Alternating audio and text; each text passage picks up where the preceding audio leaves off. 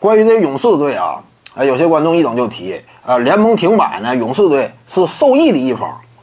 其实呢，那遭遇疫情影响，整个联赛呀遭受了巨大的经济损失，勇士队也是其中的一部分。你很难说什么勇士队啊占便宜，那是谈不到的。只能说呢，损失大小啊有区别，多少呢也有高低。勇士队相应而言啊，经济损失一面，那不光他损失，其他球队也损失。就这赛季的征战角度呢，勇士队损失不大，因为啥呢？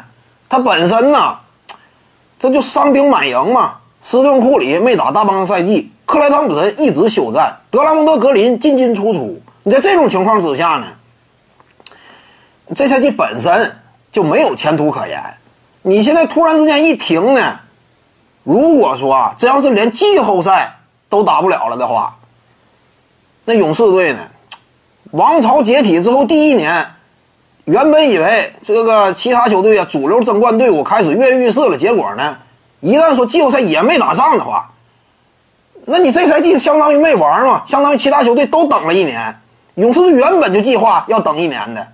那符合他的整体大致的方向，起码呢没有出现太剧烈的变动。其他球队那调整调整就大了，对不对？因此就这个角度而言，那勇士队损失相对较少。你下赛季要是卷土卷土重来的话呢，考虑到啊，你本赛季的勇士队锻炼了一些年轻人，给了这些年轻人大量的机会。新赛季一旦重新开始的话，这些人该卖的卖呀，能不能换来一些夺冠拼图？我之前谈过，勇士队下赛季啊，其实呢，真正能留队的，啊，一只手数得过来，维金斯、库里、汤普森、格林、卢尼，差不多也就这几位。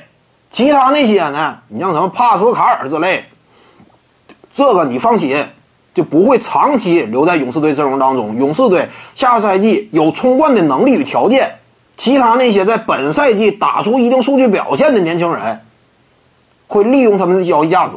换来一些争冠拼图，那你说下赛季开始之前呢，他队内就有一些资产能够换来一些争冠拼图。除此之外呢，手里还有非常明确嘛，肯定是个高顺位的选秀权。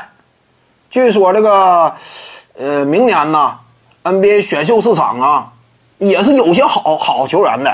你这样一来的话，那几方优势条件一叠加，怎么说呢？勇士队啊，下赛季还是有机会。徐静宇的八堂表达课在喜马拉雅平台已经同步上线了。